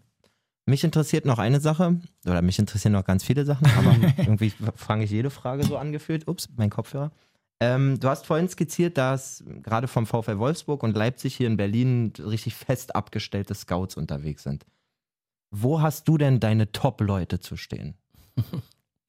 Also wir haben äh, äh, unsere Scouting-Abteilung. ihn schmunzeln sehen jetzt. Nein, wir haben, wir, ja, ich, ich muss leider schmunzeln, weil ich äh, vorher bei der Konkurrenz war und deswegen natürlich weiß, dass wir hier äh, damals einige Leute hatten. Ähm, wir haben jetzt unsere Scouting-Abteilung auch ein Stück weit erweitert, aber im Gegensatz zu vielen anderen Vereinen ist unser Primärziel, in Berlin tätig zu sein. Das heißt, ich brauche keine 100 Scouts, sondern ich brauche äh, Leute, die sich hier in der Stadt auskennen, die äh, die Beziehung zu den Vereinen aufbauen, die wir hier in der Stadt haben und dass wir versuchen, äh, gute Jungs aus der Stadt zu bekommen und weiterzuentwickeln. Ich sage bewusst gute Jungs, weil zu sagen, man will immer die Besten, das geht gar nicht. Es gibt Mhm. hier so viele gute Fußballer in verschiedenen Mannschaften. Man kann nicht alle bekommen. Auch unsere Kadergrößen sind begrenzt. Ne? Und es können auch nur elf spielen. Deswegen muss man, muss man das so gestalten, dass äh, äh, alle, die da sind, eine reelle Chance haben, sich anzubieten. Und äh, wie gesagt, am Anfang fängt es mit Spaß an. Ne? Bewegungsdrang, Bewegungstalente und die wir dann aufbauen bis in den Leistungsbereich. Deswegen äh, ähm, ist klar, so wie es in Paris der Fall ist, wo glaube ich, äh, ich glaube 60, 70 Prozent der französischen Nationalmannschaft stammt aus der Pariser Region, aus der Pariser Banlieue, ist ja ganz klar. Da sind so viele Menschen, dass da immer wieder Jungs raus entstehen. Und wir versuchen für uns, äh, uns auf Berlin zu spezialisieren und Umland, Berlin-Brandenburg. Und wenn wir das schaffen, ne, äh, und den Jungs auch noch darlegen können, wie wir arbeiten wollen, was wir mit denen machen ähm, und die Jungs auch in guten, erfolgreichen Jugendmannschaften spielen wollen, dann äh, ähm, werden wir immer wieder Jungs produzieren. Mhm. Ne? Und äh, ob die dann aus Wedding kommen, aus Reinickendorf, aus Kreuzberg oder aus Zehlendorf, das ist dann letztendlich äh, egal. Ne? Aber die sollen wissen, dass äh, bei der Hertha eine Möglichkeit besteht, weiterzukommen. Dass andere Vereine den einen oder anderen auch abziehen werden, das ist, äh, liegt in der Natur der Sache und damit können wir aber leben. Klingt absolut sinnig und griffig. Ich frage nochmal, wo steht dein bester Mann? Ich habe viele gute Leute. Das ist aber auch ein Diplomat, Nein, oder? es- es In ist- deiner ist- Position muss man auch es ein bisschen ist- Politiker sein, oder? Nein, es ist ja, äh, aber es, ist, es, ist, es ist aber tatsächlich so, dass wir äh, äh, äh, einen sehr guten Mann haben äh, äh, für den ähm, unteren Bereich, also unterhalb der U, U16, U14, U15. Wie bemisst Das, du das? äh, Der bringt die geilsten, die Nee, geilsten nee er, hat, er hat gute Kontakte, also Netzwerk nochmal wahrscheinlich auch das, einfach. Ein Netzwerk, Ah, okay. Erfahrung, ein Auge. Ähm, das ist ja auch, ich, ich muss jeden Spieler bewerten, aber bei Torhütern zum Beispiel halte ich mich zurück. Ja. Ja, weil Ja, ich war nie Auch Torwart. wenn du ihn damals gut gehalten hast. Also als, als, Torhüt, als Tor- äh, für, für die Torhüter halte ich mich zurück, weil ich äh, äh, einen Torwarttrainer habe oder Experten, die ein anderes Auge haben. Ne? Und genauso ist es in den verschiedenen Altersstufen. Ähm, nur weil ich äh, äh, einen U19, U17-Spieler bewerten kann, heißt es nicht, dass ich einen U9-Spieler bewerten kann. Mhm. Ne? Das ist also Die Entwicklung ist ja noch viel weiter weg Entwicklung einfach. Ist, ist weiter weg. Also man, man braucht doch so Vergleiche äh, und wenn du einen hast, der Woche für Woche nur diesen Bereich anguckt, der kann dir eher sagen, okay, das, das ist was Besonderes oder nee, das ist völlig normal für diesen Altersbereich. Mhm, ja, und, und deswegen äh, kann man nicht sagen, das ist der beste Mann, sondern die Abteilung muss funktionieren. Das heißt, die, die müssen miteinander kommunizieren, die müssen ein Netzwerk haben und das schafft man sich mit Erfahrung. Der muss ein gewisses Auftreten haben, man, man muss natürlich auch Leute ansprechen können. All diese Themen äh, äh, kommen da rein und äh, deswegen haben wir verschiedene Leute mit verschiedenen Stärken in verschiedenen Bereichen. Aber wichtig ist, dass die so eng zusammenarbeiten, dass wenn wir zusammenkommen, alle Informationen auf dem Tisch sind. Würdest du denn sagen, dass Scouting leichter oder schwieriger geworden ist über die Jahre? Jetzt zwecks YouTube, ich meine, jetzt Regionalliga wird auch schon alles komplett mitgefilmt. Untere Bereiche weiß ich nicht, aber es ist ja eigentlich, dass die Konkurrenz gefühlt auch alles mitbekommt. Naja, ob, Youth ob, Champions ob League Social kann man Media und gucken, sowas, genau. das, ja. Es Also- gibt ja keine Geheimnisse. Die Jungs werden ge gescannt, getrackt und äh, die Infos. Äh, es gibt auch Eltern, die natürlich auch pushen. Das heißt, noch mehr. Äh, also der Markt ist natürlich überflutet. Deswegen muss man ganz genau überlegen, wie geht man vor. Ne? So und das, äh, das Beste ist, wenn du auch natürlich mit Vereinen zusammenarbeitest, die eine gewisse Struktur haben, die eine gewisse Jugendab eine gewisse äh, Größe in ihrer Jugendabteilung haben, eine gewisse Arbeit über Jahre geleistet haben. So, und äh, wenn du die, wenn du diese Vereine hast und mit denen zusammenarbeitest, dir die Spiele anguckst, weil du kannst ja nicht äh, äh, jede Liga, jedes Spiel angucken. Du musst ja ungefähr wissen, ab welchem Niveau lohnt es äh, sich für uns überhaupt reinzuschauen. Ja, klar. So, und dann, wie gesagt, ab der U9 mit Hardys Vision, wo die Jungs dann äh, äh, punktuell eingeladen werden, bis hin zu äh, äh, äh, ähm, Mannschaften, gegen die man spielt, wo, wo Spieler besonders auffallen, ne? Ähm, bis hin dann zu Berliner Auswahl, Nationalmannschaft. Also äh, je, je, je älter die werden, desto größer wird auch unser Radius. Ne? Wir Ja, kriegen klar. auch viele Spiele angeboten ne? von Beratern, die sagen, Mensch, So. aus den und den Bereich äh, haben wir Spieler, der kommt dort nicht weiter, könnt ihr euch den mal angucken. Das ist auch äh, nochmal ein spezieller Dein täglich Ablauf. Brot wahrscheinlich dann genau, Beratern und, auch. Äh, äh, ähm, der, genauso wie unsere Spieler, die unzufrieden sind, vielleicht woanders angeboten werden, werden Mhm. uns auch Spieler angeboten. Und äh, äh, das Wichtigste ist, dass wir eine, eine Datenbank haben, wo wir alle Informationen sammeln. Wie gesagt, unsere Kader durchgehen, einschätzen erstmal, was haben wir vor Ort, was brauchen wir überhaupt. Mhm. Es bringt ja nichts, Spieler zu holen für Positionen, die bei uns schon super besetzt sind und Spieler zu haben, die sich gegenseitig äh, äh, behindern, sondern zu sagen, was haben wir, was brauchen wir, wo können wir uns noch verstärken, wo sind wir vielleicht unzufrieden, wo hat es Verletzungen gegeben, ne? wo, wo ist ein Spieler vielleicht abgesprungen? Und dann den Scout zu sagen, okay, in dem Jahrgang brauchen wir vier Spieler und da sind die Positionen dazu, in dem anderen Jahrgang brauchen wir gar keinen Spieler, es sei denn, es fällt jetzt ein Top-Spieler Top-Talent, aus äh, äh, von, vom Himmel, aber ähm, so geht man ran, weil äh, sonst äh, arbeitet man ja rund um die Uhr und guckt sich alles an ohne Struktur. Ja. Ja. Und das meinte ich, dass wir alles so aufbauen, dass es alles Hand und Fuß hat, was wir machen und dass es Struktur. Sinn macht. Ja. Und diese Struktur äh, ähm, haben wir hier verfeinert. Wir haben die Scouting-Abteilung verstärkt und gucken jetzt, dass wir im Prinzip äh, die Beziehung zu den Berliner Vereinen quasi äh, neu aufrollen, aufbauen und äh, so ähm, auch zeigen, dass auch bei Hertha äh, äh, ähm, wir komplett offen sind. Ne? Mhm.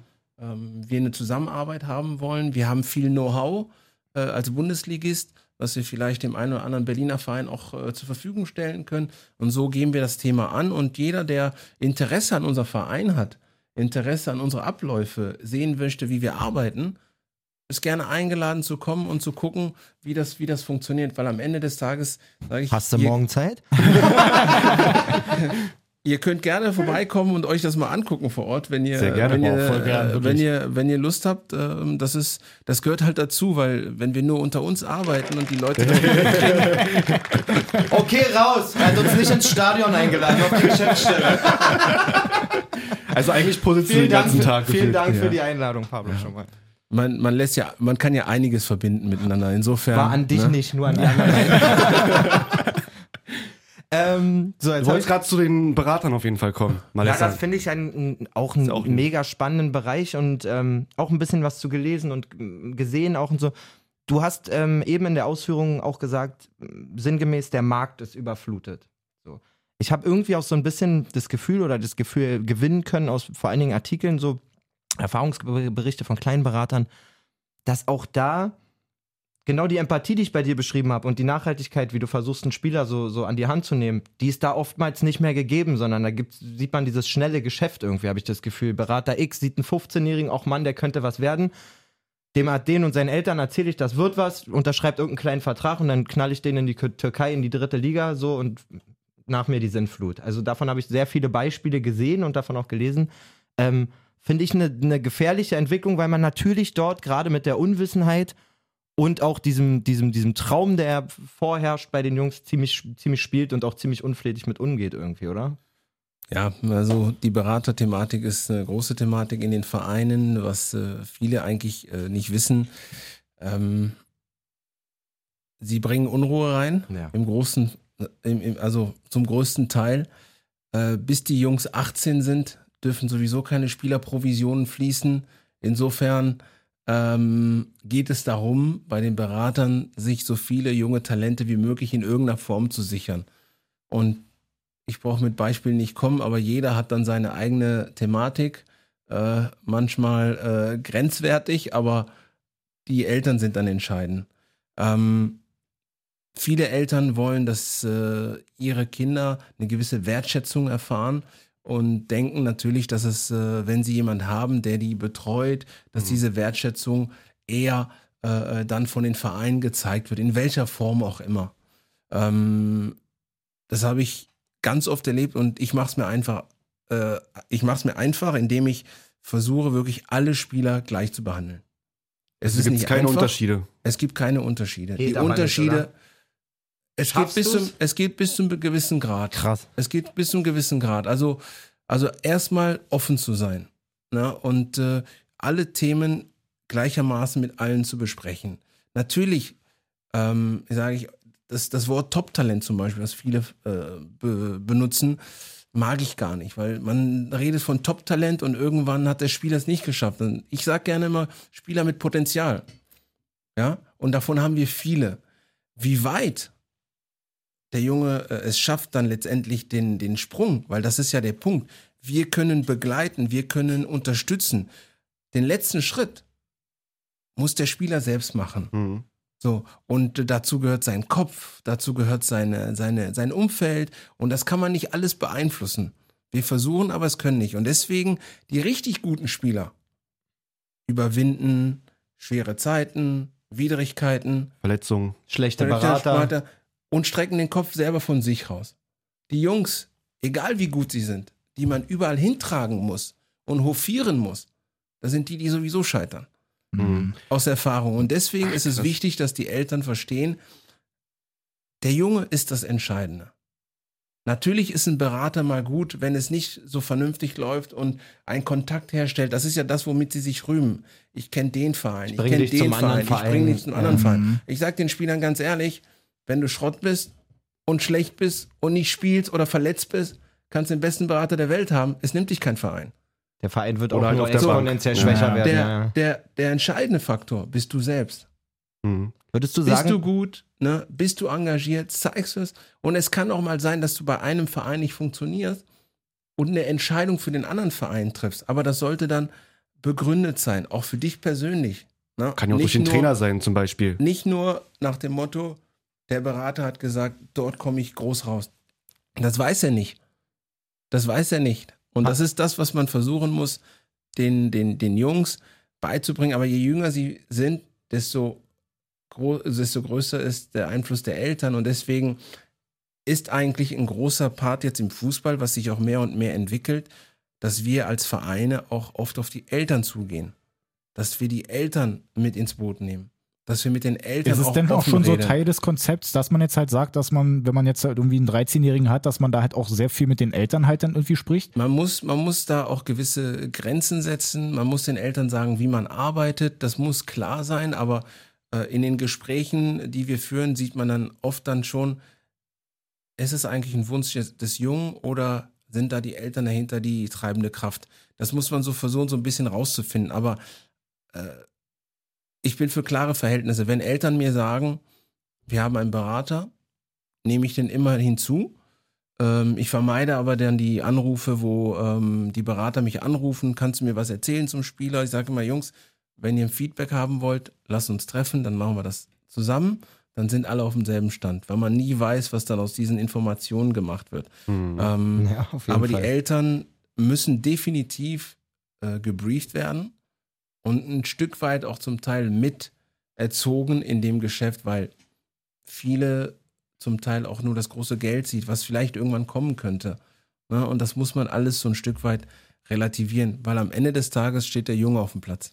Ja. Hattest du mal einen Jungen, wo du gesagt hast, boah, in dem sehe ich richtig was, geiler Typ, und der ist aber quasi nicht bei dir im Verein, sei es jetzt bei Wolfsburg oder bei Hertha geblieben und so, weil er einen schlechten Berater hatte, weil er schlecht beraten wurde? Hast du mal zu jemandem gesagt, ey, wechsel den so? Als, nein, also ich mische mich da nicht ein. Natürlich haben wir äh, äh, auch oft äh, Eltern, die kommen und sagen, Mensch, ähm, wir werden viel angesprochen, Berateragentur X, Berateragentur Y.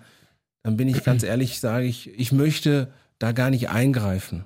Ja, da bin ich völlig neutral, weil du nicht weißt, wie die Beziehung sich entwickelt. Naja, bist du derjenige, der Berater Äh, sein soll auf einmal? der äh, äh, jemand empfohlen hat, wo es nicht funktioniert, Ja. sage ich den Eltern, bis zu einem gewissen Alter, ganz ehrlich, braucht ihr keine Beratung. Bis zu welchem Alter wäre das dann? Also ich glaube, dass man bis zu 17 Hm. in meinen Augen Ja, keinen Berater braucht. gibt, wahrscheinlich. Und wenn man dann ab, ab der U17, sage ich mal, im Bereich U17 Bundesliga eine gewisse Rolle spielt, dass man das, dass man dann äh, Unterstützung, also ein Berater im, im klassischen Sinne kann auch einfach äh, äh, äh, ein, ein, ein, ein guter Freund sein, der ein bisschen Ahnung vom Geschäft hat und Ja. der dich anleitet, der dir, der, der, der dich unterstützt, ne? Äh, oder auch einfach nur ein Anwalt, der, der, der deine Verträge durchliest. Mhm. Ne? Es muss, es muss nicht unbedingt diese, diese Spiel, es gibt auch Spielervermittler, die sind auf der Suche nach Jungs, die sie einfach von rechts nach links schieben können, um Provision zu machen. Deswegen ähm, ist es halt so schwer zu greifen. Und äh, eine Sache, die ganz schlimm ist in dem Geschäft, ist halt, man, wenn ich Bäcker werden will, brauche ich äh, eine, äh, eine Ausbildung. Ne? Äh, wenn ich Arzt werden will, muss ich äh, studieren.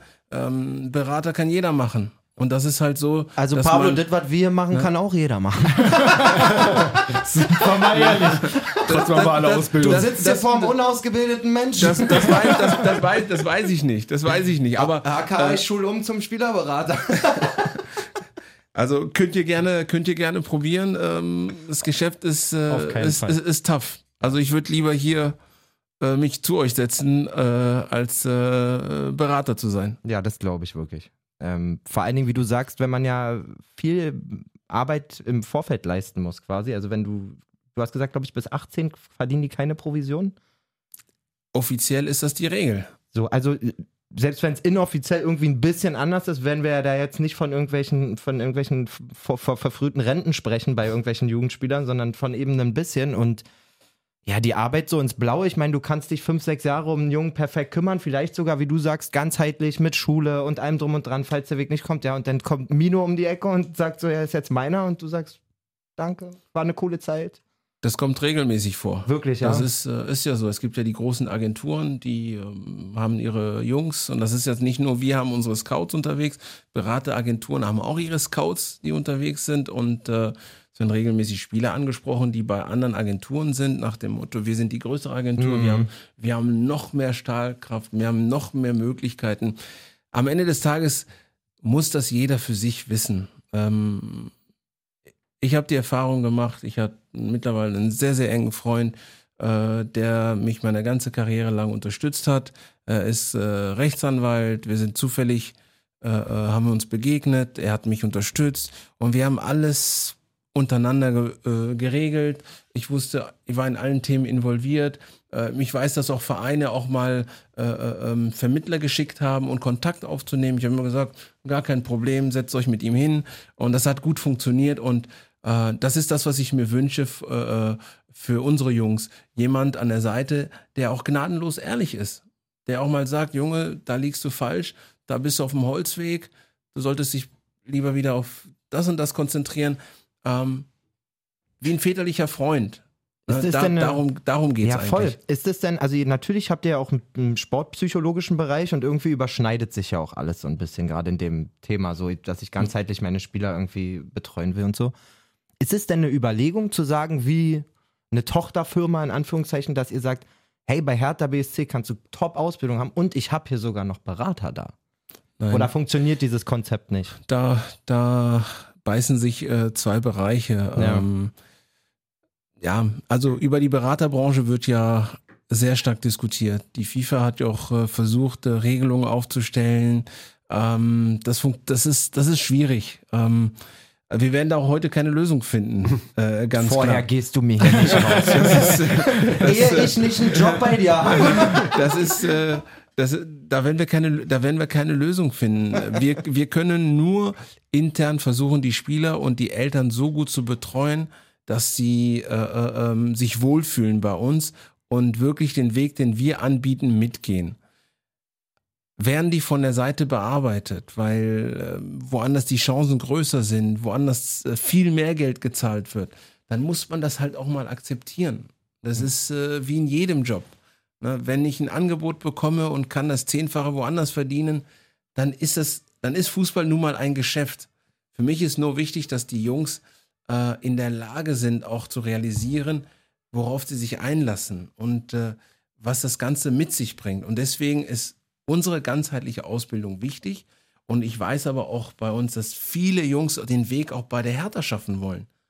Ne? Und die, die sind, die sind äh, stolz, hier in der Stadt zu sein, die sind glücklich, hier in der Stadt zu sein, die, ähm, die sind stolz, die Fahne auf der Brust zu tragen und wollen den Weg hier. Und das ist das, was ich beeinflussen kann.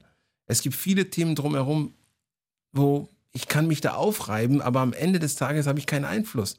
Aber die Arbeit, die wir leisten, das Miteinander, die Themen, die wir anschneiden, das kann ich beeinflussen. Und wenn wir das so gestalten, dass jeder Junge, der kommt, sich wertgeschätzt fühlt und eine Top-Ausbildung mitnimmt und äh, äh, sich weiterentwickelt und auch woanders in der Bundesliga spielt, weil am Ende des Tages werden alle sagen, ey, stimmt, der ist jetzt äh, in Dresden, aber der wurde bei der Hertha ausgebildet. Und davon gibt es richtig viele in der Bundesliga.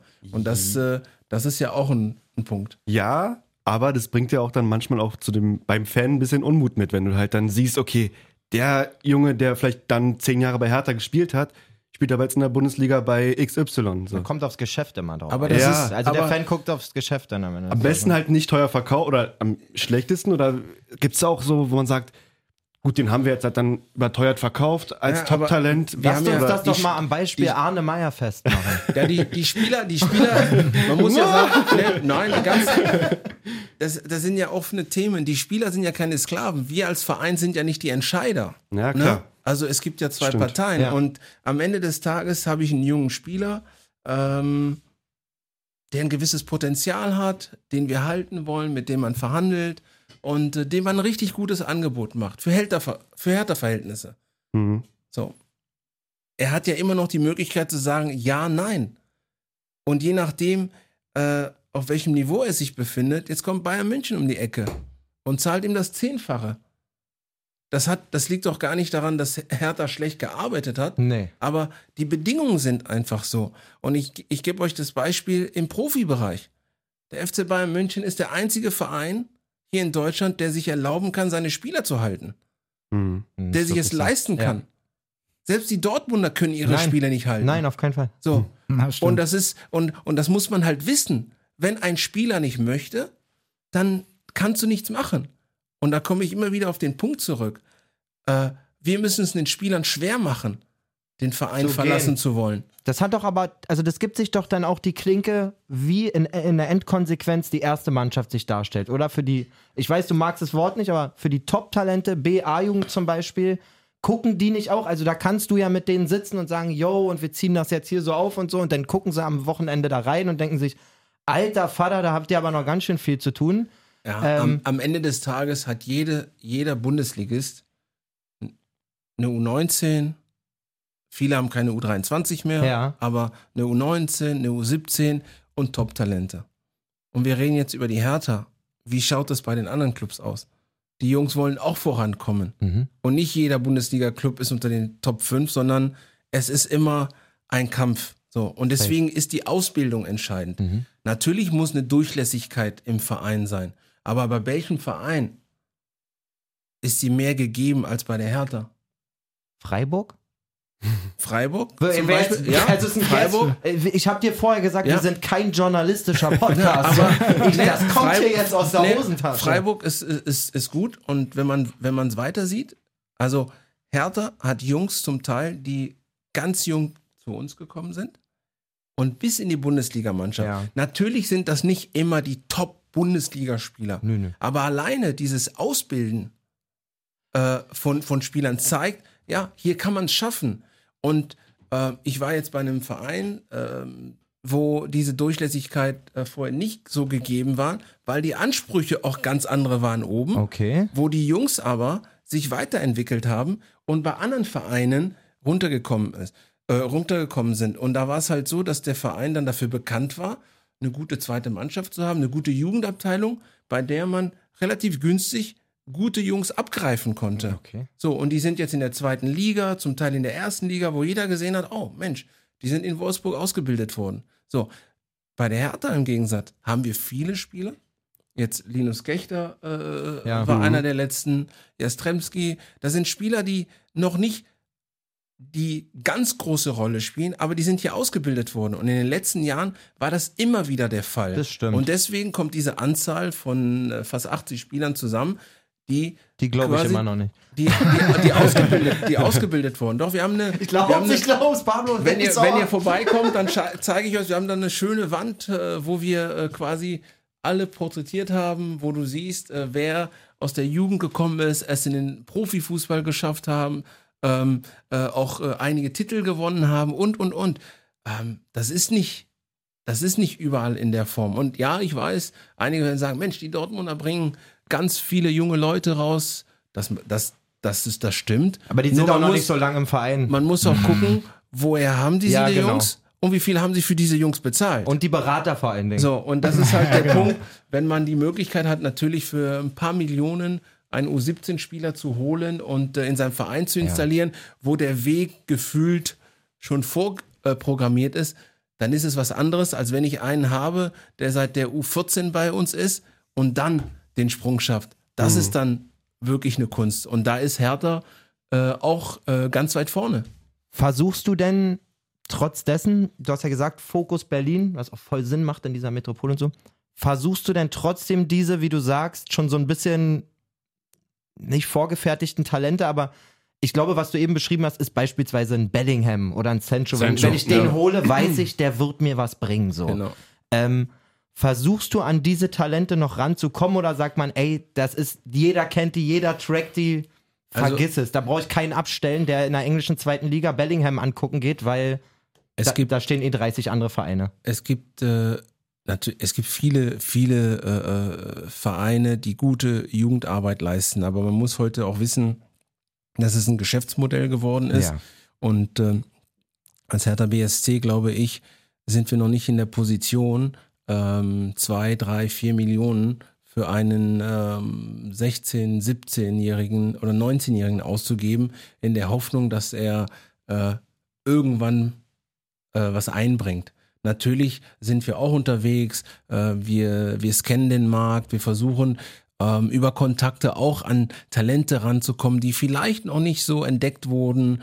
Aber nochmal, wir haben einen Kernmarkt hier in Berlin, den wir erstmal auch, sage ich mal, im Griff haben müssen. Das heißt, äh, dass wir die Spieler kennen, dass wir äh, ähm, auch die Region insgesamt stärken. Und indem wir die Region stärken, äh, ähm, erhöhen wir auch die Qualität.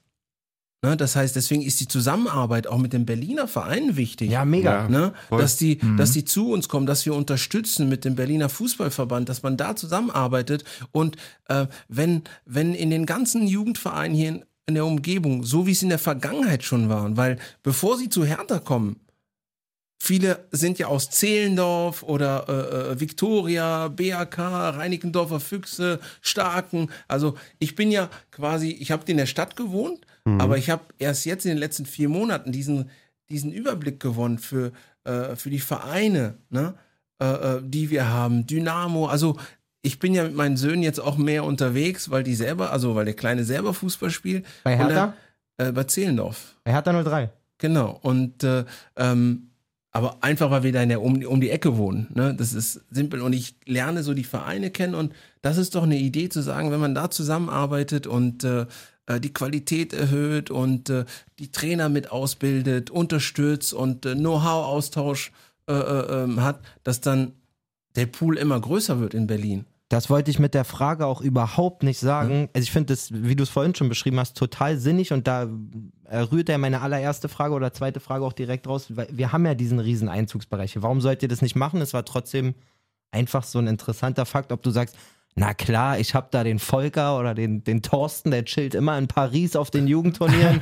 ähm. wir, wir sind unterwegs und ich werde, ich werde, ich werde, ich werde, ja. ich, ich, verreise auch natürlich und gucke mir internationale Turniere an und gucke äh, ähm, nicht nur nach Spielern, auch äh, wie wird gespielt, äh, was für Ideen haben andere, andere Vereine. Man muss sich so auch so ein bisschen äh, äh ähm, an den Lauf der Zeit halten. Ne? Es kommen immer wieder neue Ideen, äh, neue Ansätze. Ja. Ähm, man muss da auch so ein bisschen äh, im Thema bleiben. Und deswegen, äh, wenn ich die Möglichkeit habe, ein, ein, super Jugendturnier zu sehen, egal wo das ist, dann, dann reise ich natürlich hin und habe dann auch den Vergleich. Genauso wie hier im Sommer auch internationale Turniere stattfinden wo äh, unsere Jungs dran teilnehmen. Ne? Das sind auch immer sogenannte Leistungsvergleiche, wo du dann so, so, ein, so ein Gefühl dafür kriegst.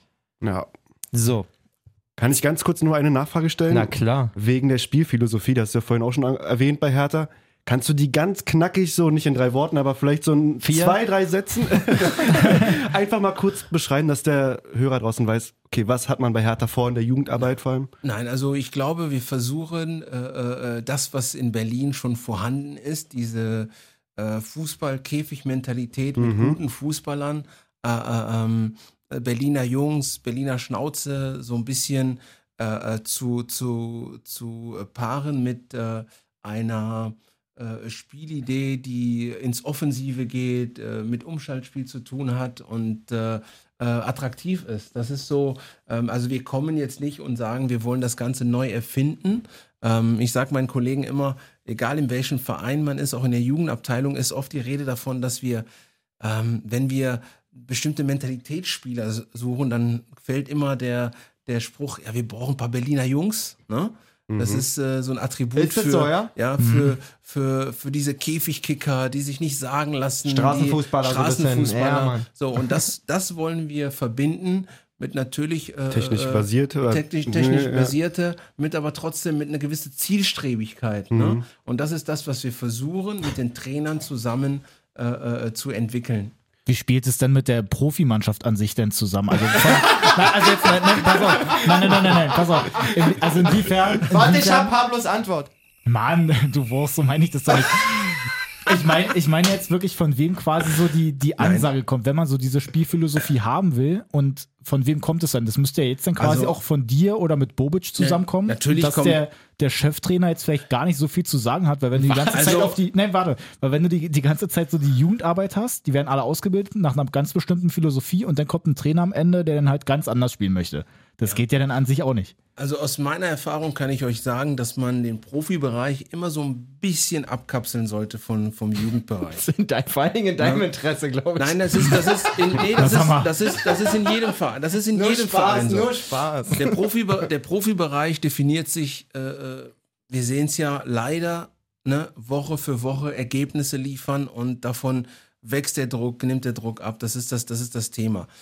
Und natürlich ist äh, ein Ansinnen, erstmal den gesamten Verein zu stabilisieren. Und wenn die Profimannschaft in ruhigen Fahrwasser fährt, dann ist das für uns alle am besten. Was wir machen, wir sind ja nicht naiv. Wir bilden unsere Spieler aus, aber die Ausbildung beinhaltet ja auch äh, eine, eine gewisse Flexibilität. Ähm, Spieler, die verschiedene Systeme spielen können. Spieler, die auf verschiedene Themen im Spiel reagieren können. Das hat ja das hat ja nichts mit deiner eigenen Spielphilosophie. Ich kann ja äh, äh, äh Ballbesitz Fußball spielen wollen, nach vorne Chancen auskreieren. Wenn der FC Bayern mir gegenübersteht, weiß ich vor, vor, von vornherein, okay, heute ist was anderes angesagt. Mhm. Das und sind darum, ja an sich so diese Grundpfeiler auch. Und ja, vor allen Dingen genau, auch dieses Vokabular fand ich genau. interessant, und dass das du gesagt ist, hast, das zieht und deswegen, sich so durch. Wir wollen Prinzipien entwickeln, ne, Prinzipien entwickeln, die wir spielen wollen, die wir in jeder Jugendmannschaft sehen wollen Und diese Prinzipien sind aber unabhängig vom Spielsystem, ne, äh, vom Trainer oder äh, auch von der sportlichen Leitung. Das sind äh, äh, Hertha-typische äh, äh, Prinzipien sein, die wir entwickeln wollen. Das ist das Entscheidende. Und im besten Fall ist es natürlich so, dass wir irgendwann so ruhig äh, äh, uns entwickeln, auch als Gesamtverein, dass das Ganze miteinander vernetzt werden kann. Nur ähm, es gibt wenige Vereine, da nehme ich jetzt vielleicht Ajax oder Barcelona, die strikt da, da, äh, dahin gehen und sagen, wir spielen unser 4-3-3 auf Biegen und Brechen, das ist unser Mhm. System. Da würden wir uns ja viele Türen selber zumachen. Ja, auf jeden Fall. Weil wir suchen die Spieler nicht nach System, was wir spielen wollen, sondern wir wollen die Nach Bewegungstalente, ja. wir wollen die Jungs, die Bock haben, wir wollen die Straßenfußballer, wir wollen die, wir, wir wollen die Zocker und wir wollen sie weiter ausbilden. Und da kann ich nicht jetzt schon in der Jugend sagen, okay, so und so, und wenn er das und das nicht kann, nehme ich ihn nicht. Das würde dann wiederum nicht in die Philosophie passen. Na, ich hatte gelesen, es geht ja an sich so nach diesen vier Eckpfeilern sozusagen, dass du entweder halt, wie du selber den Ball hast, wie du, was passiert, wenn du den Ball verlierst, wenn der Gegner den Ball hat und wenn du den Ball wieder gewinnst. Genau. Das ist, äh, da sind die vier Phasen äh, und äh, jeder muss dann im Prinzip äh, äh, für sich entscheiden, wie arbeitet er. Ne? Und äh, RB hat eine Philosophie, das ist ja auch so entstanden, das äh, Pressing, Umschaltspiel, ne? Umschaltspiel, ja. das ist, äh, das, äh, das bauen sie auch von klein auf. Äh, wir haben einen etwas anderen Ansatz. Wie gesagt, wir wollen diese Straßenfußballer, diese Zocker, diese Käfigmentalität so ein bisschen reinbringen, aber äh, den modernen Fußball auch mit berücksichtigen. Das heißt, es muss bestimmte Komponente geben und das müssen unsere Spieler halt äh, können. Und äh, wenn, wenn die so breit aufgestellt sind, dass sie das verinnerlichen, ist das am Ende egal, ob, ob du mit Dreierkette. Viererkette, Fünferkette spielst. Das ist, nicht, das ist nicht das Thema. Die Prinzipien sind entscheidend. Was ist für dich wertvoller? Ein B-Junioren-Bundesligatitel oder zwei A-Jugendliche, die den Sprung in die ähm, A-Mannschaft schaffen in, einem, in einer Saison? Natürlich zwei A-Jugendspieler, die den Sprung Ja? schaffen. Natürlich. Das ist, äh, Das ist quasi das. Ja, ja, das wird für mich spannend. Quasi. Ja, also äh, ähm, den Titel erarbeiten sich die Jungs äh, über einen Zeitraum, das gönne ich denen auch. Und äh, jede Mannschaft, die spielt, äh, soll gewinnen wollen, weil, also wir machen Mhm. den ganzen Spaß, aber Siegermentalität Mhm. zu entwickeln, ist ja auch klar. Wir gehen da nicht hin und sagen, jetzt gucken wir mal, wie das läuft. Nein, wir gehen dahin, um zu gewinnen. Das ist ja auch eine Voraussetzung. Und das muss man den Kindern beibringen. Was wir daraus machen im Coaching, im Verhalten, ist wieder was anderes. Ne, wie wir mit Siege und Niederlagen umgehen, ist dann wieder eine andere Sache. Aber äh, unser Primärziel ist es, Spieler für die Profimannschaft auszubilden. Und, das ist für äh, dich das größte Gut das ist das deiner größte Arbeit Gut. auch Und, wenn, und wenn, wenn ich jetzt unterschreiben müsste, äh, B-Jugendtitel oder zwei A-Jugendspieler oder zwei Es war jetzt auch U23-Spieler, aus der Luft, die, also- die den Sprung schaffen, also zwei Jugendspieler generell, die den Sprung schaffen, Ja. dann unterschreibe ich natürlich blind, dass zwei Jugendspieler den Sprung schaffen. Krass. Sehr, sehr cool, wirklich. Also, ähm, ja, ich würde an der Stelle auf jeden Fall schon mal Danke für diese Einblicke Ja. sagen. Trotzdem ist eine Frage noch ungeklärt. Und Die zwar, Anfangsfrage. wie schafft also wann kann Dennis vierjähriger Sohn und mein fünfjähriges Supertalent aus Falkensee bei dir vorspielen kommen? Mit U9 quasi, also bei, bei Hardy dann quasi, hast du Also, gesagt. ich, äh, du hast ja Fünfjähriger? Ich habe einen Fünfjährigen Nee, da. meiner ist vier. Die sollen erstmal schön da bleiben, wo sie sind, viel Spaß haben, sich weiterentwickeln. Scheiße. Ähm, ich, weiß nicht, ich weiß nicht, wie weit äh, Falkensee äh, nicht vom, weit? vom Olympiapark ist. Nicht weit. Ich weiß nicht, äh, dass Das, das, das ist ja wär, stark, ne? das ja, also das ist ja, das wäre auch so eine Komponente. Man muss halt bedenken, äh, was es für einen Vierjährigen bedeutet. Äh, ähm, ich glaube, diese Mannschaften haben wir noch gar nicht. Äh, ähm, lange Wege zu fahren, um ein bisschen zu trainieren, um nach Hause zu fahren. Wenn man einen guten Verein um die Ecke hat, äh, wenn das in Starken ist. Starken äh, zum Beispiel, ja. Starken, äh, ähm, wenn die da, ich weiß gar nicht, ob die mit vier Jahren schon anfangen dort. Ich glaube, etwas später. Ich glaube, ab sechs kannst Ab- du da. Habe ich, so. schon- hab ich für ihn schon rausgesucht. G-Jugend, G irgendwie Wunderbar. Dann, wunderbar, dann soll er sich da in seinem Kiez, in seinem Umfeld mit Freunden austoben und äh, ja, so, so einen Bewegungsdrang haben, dass der irgendwann mit neun, zehn auffällt und man sagt, Mensch, ähm, jetzt macht es eventuell Sinn, äh, ihn ein, zwei Mal die Woche mehr äh, zu belasten, um, um weiterzubringen. Also ich bin kein großer Fan davon, äh, so jung äh, ähm, zu beginnen. Das ist der Grund, warum meiner auch äh, in Zehlendorf begonnen hat, weil da Wie alt ist der? Der ist neun mittlerweile, bei den Knöpfen angefangen hat ne, und einmal die Woche mittoben wollte. Und äh, ähm, das hat sich bewährt. Ja, und eine Gemeinschaft entstanden. Und äh, Wo ja. gibt's die Knöpfe noch? Wir waren nämlich bei, die- bei Victoria bei den Grashüpfern und da mag mein Sohn den Trainer nicht. Wir brauchen Berater. er ist schon anspruchsvoll. er Ganz ist schon, schon, schon anspruchsvoll. Ne? Nein, also den, die Kinder entscheiden. Er hat ne? doch gesagt, Die die, sollen die Zähne zusammenbeißen. Das hat nichts mit dem Trainer zu tun. die Kinder sollen entscheiden, die müssen Spaß haben. Ja. Das ist, es ist wichtig. Also man probiert ja vieles aus äh, und wenn die Kinder sagen, "Hm, nee, ist nicht so mein Ding, dann passt es vielleicht nicht. Dann versucht man es etwas später nochmal. Also ähm, Ja, genau, da sind wir jetzt nämlich. Deswegen, falls jetzt irgendwie gerade hier auch jemand reinhört und ähm, irgendwie noch eine, eine Zehnerkarte braucht, wir haben, waren einmal nur da, habe aber 40 Euro bezahlt jetzt. Falls er Für für, die? Trainingseinheiten dann seinen Sohn einfach Sam nennen möchte, dann ist das komplett okay. da kann man irgendwas machen, das geht schon. Vielleicht, vielleicht gibt er dem Trainer noch eine zweite Chance und Ja, geht das hin genau, das und äh, machen führt ein noch. Gespräch mit Papa und Ja, äh, genau. So ein Diplomat, Mann, wirklich. Pablo, als letzte Frage, von mir jedenfalls.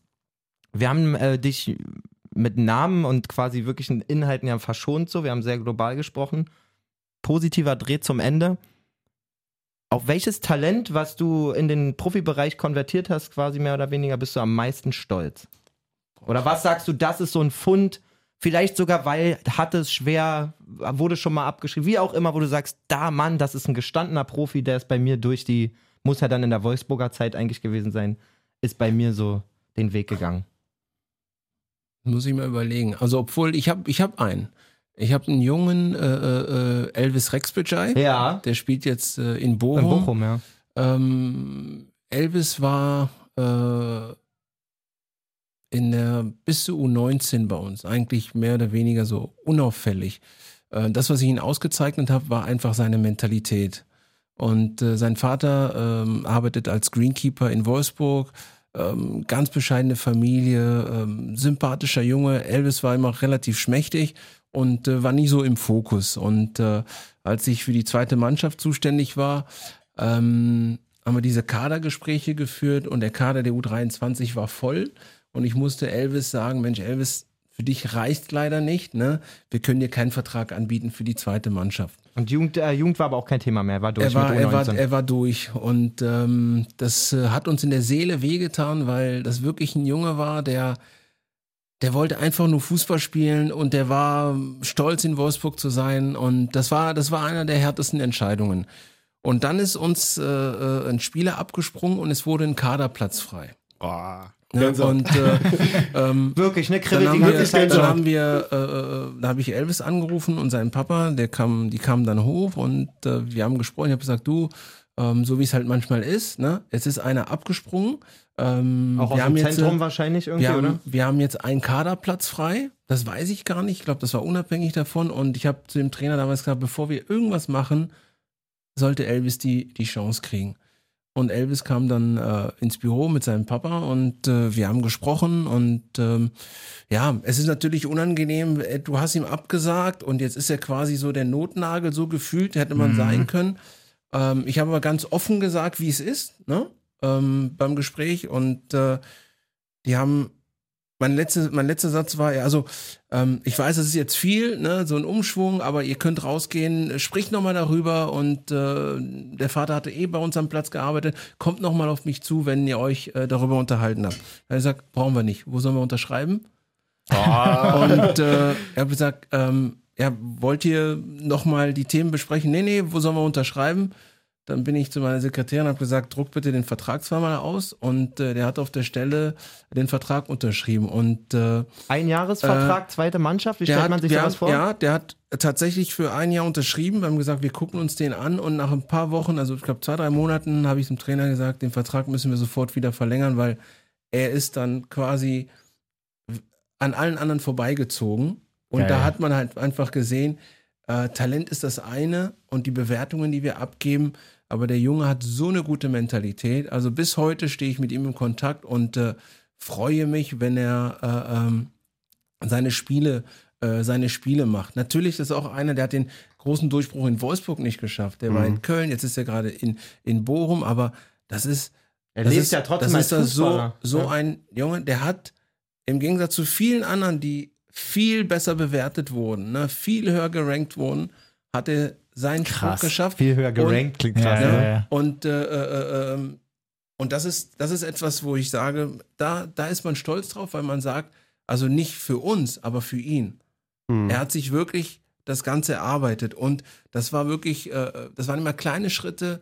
Er war wirklich danach in der zweiten Mannschaft, wo er gespielt hat. Wenn du dir die Spiele angeguckt hast, war er immer der beste Mann. Hm, krass. Geil. Und das ist das. Und er hat sich das wirklich verdient. Also das war natürlich Glück irgendwo, aber genau das, was man braucht, Glück und Entschlossenheit am Ende des Tages. Und das ist äh, eine, also das ist ein Spieler, den man immer als Beispiel nehmen kann und den die Wolfsburger auch oft als Beispiele nehmen, wenn man sagt, okay, ja, er ist klein und schmächtig, aber er hat diesen Ehrgeiz, er hat das besondere Etwas und das ist äh, so ein Spieler, auf den ich natürlich stolz bin, weil, äh, weil man den begleiten durfte. Ja, und auch du ihm die Chance geben, geben konntest, Ja. sag ich mal, in dem. Das ist Ich echt hätte cool. niemals erwarten können, dass du die Frage so schön beantwortest. Irgendwie, ich bin sehr sensibilisiert gerade. Fand ich eine echt, echt, echt coole Geschichte. Ja. Ähm, ich an der Stelle würde jetzt nochmal Danke sagen. Ich weiß nicht, ob Ja, euch noch was Fall. brennt, Männer. Vielen, vielen Dank. Im Zweifel gibt es dann einen zweiten Part. An unsere, an unsere Ich freue mich Hörer. auf die Start. An unsere Hörer. Ähm, Bundesliga war heute nicht, glaube aber, ähm, es war super, super informativ. Ja, Mann. Ähm, für mich sehr wertvoll, für euch glaube ich auch. Auf jeden Fall. Ähm, wer sich fragt, was in der Kreisliga los war, gar nichts. Ich habe gestern 90 Minuten auf der Bank gesessen, so viel dazu. Perfekt. Ähm, Super. danke. in diesem Sinne nochmal, Pablo, wir kommen dich auf jeden Fall besuchen. Ja, der. Einladung werden wir ihr- nachkommen. Könnt ihr, Definitiv. könnt ihr gerne machen. Vielen Dank, dass ich hier sein durfte und natürlich auch im Sinne von Hertha natürlich ein bisschen erzählen konnte. Das ist das, was wir wollen. Auch in der Stadt äh, präsenter werden. Man muss sagen, du hast auf jeden Fall eine Sache geschafft, den, den, den, den, den Background von Hertha, der ist mir schon wieder viel sympathischer geworden. Guck mal. Ja? Mal. Deswegen kommt vorbei und guckt es euch an. Ähm, ich hoffe, ihr könnt dann all das bestätigen, was ich dann hier so von mir gegeben habe. Wir quatschen dann mal mit den Jugendlichen. Sehr gerne. In diesem Sinne, Leute, habt eine schöne Woche. Ja. Gut Kick sagen wir an der Stelle immer, Pablo. Ähm, Macht's Juti. Habt einen schönen Wochen. bis dann. Ciao. Dankeschön.